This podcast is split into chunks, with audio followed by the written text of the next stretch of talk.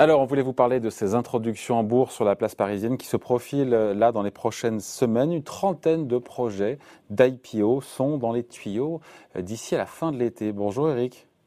Salut David, ça va? Ça va? Eric Lewin, rédacteur en chef des publications Agora. Euh, est-ce que c'est moi ou les, IPO maintenant, ça fait plusieurs semaines qu'elles ont de nouveau la cote? Comment est-ce qu'on explique voilà, que la place financière parisienne ait, retrouvé du lustre et, et cette cote?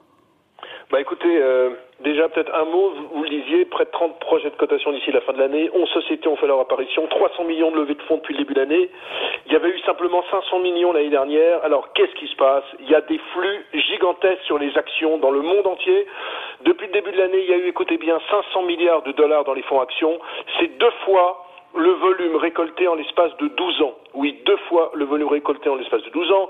Vous ajoutez les politiques des banques centrales, très accommodantes, les taux bas, et on a un contexte ultra, ultra porteur. On se croirait arrivé euh, avant la crise financière de 2008. Et puis, les sociétés euh, viennent en bourse, je le disais, parce qu'il y a de plus en plus d'idées, il y a des beaux dossiers, les marchés sont au plus haut. Hein. Ce matin, le CAC 40 est quand même au plus haut depuis... Euh, 21 ans. À l'époque, on était tous les deux sur BFM. Vous le voyez, il y a un contexte très, très, très favorable. Bon, vous avez, euh, vous avez bonne mémoire, euh, Eric. Dans les dossiers aujourd'hui, c'est Believe, que je ne connaissais pas, euh, qui a communiqué, donc spécialisé dans l'accompagnement numérique des artistes et des labels musicaux indépendants, qui veut lever, selon la société, 300 millions d'euros pour une valorisation autour de 2 milliards d'euros. C'est quoi ce dossier? Est-ce qu'il faut y aller ou pas? Alors écoutez, en fait, il y a, y a, plusieurs catégories dans la musique. Vous avez les majors, UMG, Sony, Warner. Eux, c'est pour les artistes en haut du 8 parade, on va dire, c'est à l'époque le top 50. Believe, c'est plutôt le top 200. Ils ont eu un rappeur qui s'appelle Jules, que je ne connaissais pas, mais qui est très aimé par les jeunes. Alors c'est donc l'un des leaders mondiaux du marché de la musique numérique, spécialisé dans l'accompagnement, je le disais, des artistes et des labels indépendants. Levée de fonds de l'ordre de 300 millions d'euros, ça a été annoncé euh, aujourd'hui pour une clôture assez rapide, le 8. Hein, il n'y a que 7 jours, c'est pas beaucoup. Ce qu'on peut dire déjà, c'est que le fonds stratégique de participation, on va mettre 60 millions d'euros dans ce dossier. Valorisation euh, un peu chéro, pourquoi? 440 millions de chiffre d'affaires avec encore des pertes en 2020 et une valorisation de l'ordre de 2 milliards d'euros. Mais, mais, mais, mais, il y a quand même un vent d'euphorie sur tout le secteur. Il y aura bientôt la mise sur le marché d'UMG, euh, la filiale de Vivendi, Universal Music. Et donc, moi, je pense qu'il faut mettre un petit ticket sur ce Believe, même si je le disais, c'est un peu cher, ça vaut quatre fois et demi le chiffre d'affaires. Et puis, euh, la marge attendue dans les deux prochaines années sera assez faible, de 5 à 7% avec à plus long terme de l'ordre de 15% mais on peut mettre un petit ticket dessus. Voilà, on précise en régie parce qu'il y a des plus jeunes que vous et moi. C'est pas Jules, c'est Joule, le groupe de musique. Ouais, vous savez, mon accent anglais est très compliqué. Hein. On peut, c'est, ça la vieillesse. La vieillesse, c'est un naufrage pas un groupe, de Gaulle. je commence à être sur la pente descendante. bon, dans les autres dossiers à regarder, alors j'ai vu, il y a les soins vétérinaires avec Terravet, il y a PHE dans les, dans les pièces automobiles, euh, il y en a d'autres. Qu'est-ce qu'on en pense quoi alors? Bah alors Terravet, euh, on, va passer vite en revue. Bon, on est dans les thérapies osseuses pour les animaux de compagnie. C'est un placement petit, 8 millions d'euros jusqu'au 10 juin. Bon, les produits du, du groupe ont l'air intéressants, euh, mais euh, on est sur une capitalisation supérieure à 30 millions d'euros. La problématique, c'est que les ventes seront de 15 millions d'euros, mais seulement en 2026 avec l'équilibre opérationnel. Ça me paraît un peu short de rentrer euh, pour le moment sur ce dossier. Moi, j'attendrai quand même les premières cotations, même si le dossier est de qualité. On continue avec PHE. Euh, PHE, c'est l'ex-Autodis Group, c'est le numéro un français de la distribution de pièces détachées automobiles. Ils ont 40% de part de marché. Et ils ont des sites comme Oscaro, qui est très euh, connu dans le secteur. Ils avaient tenté déjà une première incursion boursière en 2018, mais gros raté. Là, on est sur une, une capi d'un milliard, euh, qui pour l'instant, la société est détenue à hauteur de 91% par Bain Capital. Pourquoi je vous dis ça?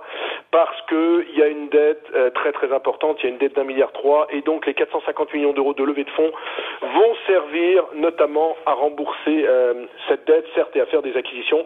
Moi, pour tout vous dire, je le dis partout, je suis pas très à l'aise avec le secteur automobile, pénurie de semi-conducteurs, c'est pas un secteur qui me fait rêver. Donc moi, je préfère euh, passer mon tour sur ce dossier. On continue avec Affluent Medical. Là, on est dans les implants en cardiologie, urologie. Là aussi, deuxième tentative d'entrée en bourse. Il y a eu un échec en 2018 également. On est sur une levée de fonds de 33 millions d'euros. Il y a déjà 20 euh, millions d'engagements. Alors, la capitalisation est au-dessus de 160 millions d'euros. Et moi, encore, la problématique, alors vous allez dire que je suis un oiseau de mauvais augure, encore cette année de 15 millions, 22 millions sans doute l'an prochain, et puis il n'y a pas de revenus avant 2023, c'est-à-dire que vous payez 160 millions d'euros, une société qui n'a pas encore de revenus. Alors on va me dire que oui, je mais comprends certains rien. investisseurs, ça les dérange pas euh, aux États-Unis, hein, non? Alors aux Quand on est coté ouais, sur le Nasdaq, de- quand on a plein de valeurs qui booment et qui ont Ouais, pas de... alors 800% d'accord avec vous quand on est dans l'intelligence artificielle, quand on est dans la tech. Dans le monde des medtech et des biotech, vous avez vu que ce matin, euh, je fais une petite aparté, on a eu un problème avec euh, AB Science qui, sur son produit Massitinib, a arrêté ses essais parce que c'est pas du tout concluant et il, devra- il devrait y avoir une très très forte chute du titre A- AB Science. Et donc moi, je, je suis pas à l'aise quand même dans ce monde des biotech et medtech avec des, valoris- des valorisations ultra tendues, sans chiffre d'affaires. Franchement, c'est un peu du ticket de loterie et j'y vais pas. Par contre, Oui. j'aime bien NAM2R, c'est mon petit chouchou, c'est le spécialiste de la data au service de la transition é- C'est un éditeur de logiciels qui est capable, par exemple, de fournir de la donnée autour du bâti de l'environnement. Trois ans de R&D, tout a été au- autofinancé. Il y a une levée de fonds de 8 millions d'euros. La CAPI, c'est 30 millions d'euros. Euh, je le disais, 4 millions de chiffre d'affaires attendus cette année, sans plus de 9 millions en 2023. Grand client, Orange, Leroy Merlin, jusqu'au 30 juin, avec d'ores et déjà euh, un succès, c'est sûr, puisqu'il y a 70% des montants qui ont déjà été, euh, j'ai pas envie de dire levés, mais souscrits par des fonds. Donc l'opération va être un succès. Et là-dessus, je pense qu'on peut mettre un, un- un petit ticket. Attention, on est Comment quand ça même s'appelle. Namer NAM 2R. NAM 2R. Donc Voilà. NAM 2R et Believe, c'est vos deux choix. Ouais, je pense qu'il faut mettre, euh, il faut mettre un petit ticket dessus. Avec, alors moi, je dis toujours qu'aux IPO, mais d'abord, je suis pas très favorable en général aux IPO parce que je trouve qu'on qu'on qu'on qu'on- qu'on produit une mariée extrêmement belle. Vous savez, c'est comme la fille que vous rencontrez, elle est sublime, elle a fait Polytechnique, elle fait 1m90, elle est brune aux yeux bleus, elle est fabuleuse. Puis après, vous apercevez des défauts, c'est à peu près ça. Et donc, c'est ce qu'on voit parfois euh, dans ce monde des IPO. Euh, donc, ça veut dire que moi, en, en théorie, je suis pas pour, mais sur ces deux dossiers, je pense que ça vaut quand même un petit ticket. Bon, et on finit là-dessus, mais dans le pipeline à venir, il y aura également Aramis, la plateforme internet de vente pour le coup de, de voitures, qui compte lever, paraît-il, 250 millions d'euros. Il y a OVH Cloud dans les services informatiques dématéri- dématérialisés aussi, qui veut entrer en bourse. Il y aura d'autres plus gros dossiers à venir. Ouais, alors au- OVH, bon, la problématique, vous savez, ils ont eu un feu, il y a eu un incendie, je crois que c'était en mars dernier, donc Oui. a priori, euh, euh, le, le patron du groupe a dit qu'il voulait rentrer en, en bourse. On n'a pas plus de détails, on sait que ça sera sans doute peut-être dans les prochaines semaines. Sur Aramis, ce qu'on sait déjà, alors je vais pas rentrer dans le technique, mais il y a eu une approbation de l'AMF pour un document d'enregistrement, première étape du projet d'IPO.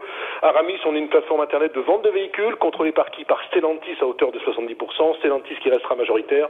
La levée, vous en parliez, 250 millions d'euros. Et alors, on y va, on n'y va pas? Bah, on on- on- on n'a pas grand chose. On n'a pas grand chose. Hein. Moi, j'ai pas euh, très honnêtement, j'ai pas encore la capi. J'ai rien. Ce que je sais, c'est qu'on est sur un chiffre d'affaires autour d'un milliard deux. La marge d'EBITDA, c'est dans la distribution. Donc malheureusement, c'est une marge d'EBITDA entre 2,7 et 2,9, ce qui est très très faible, hein, puisque dans dans ce genre de secteur, c'est assez faible. Attendons de attendons de voir euh, combien ça vaut en bourse, sur quelle euh, sur quelle valorisation ils arrivent, et puis on verra. Mais a priori, ce dossier devrait quand même, quand vous avez Stellantis au capital, ça devrait euh, bien se passer, à mon avis, sur Aramis. Mais attendons un petit peu de- d'en savoir plus. Attendons de voir si les marchés vont continuer leur chevauchée fantastique, parce que je rappelle qu'en Europe, on doit être numéro un depuis le début de l'année. Je parle du CAC 40. Je crois que seulement la bourse de Stockholm a fait mieux que nous. Le CAC 40 qui est de plus en plus un marché complètement sur luxe, puisque LVMH, Hermès, Kering et L'Oréal sont quasiment à leur plus haut 30%. historique, mon cher David. Aujourd'hui, c'était pour la petite transition boursière. Bon, merci. Conseil signé Eric Lewin, rédacteur en chef des publications Zagora. Merci Eric. Merci David. Salut. Salut.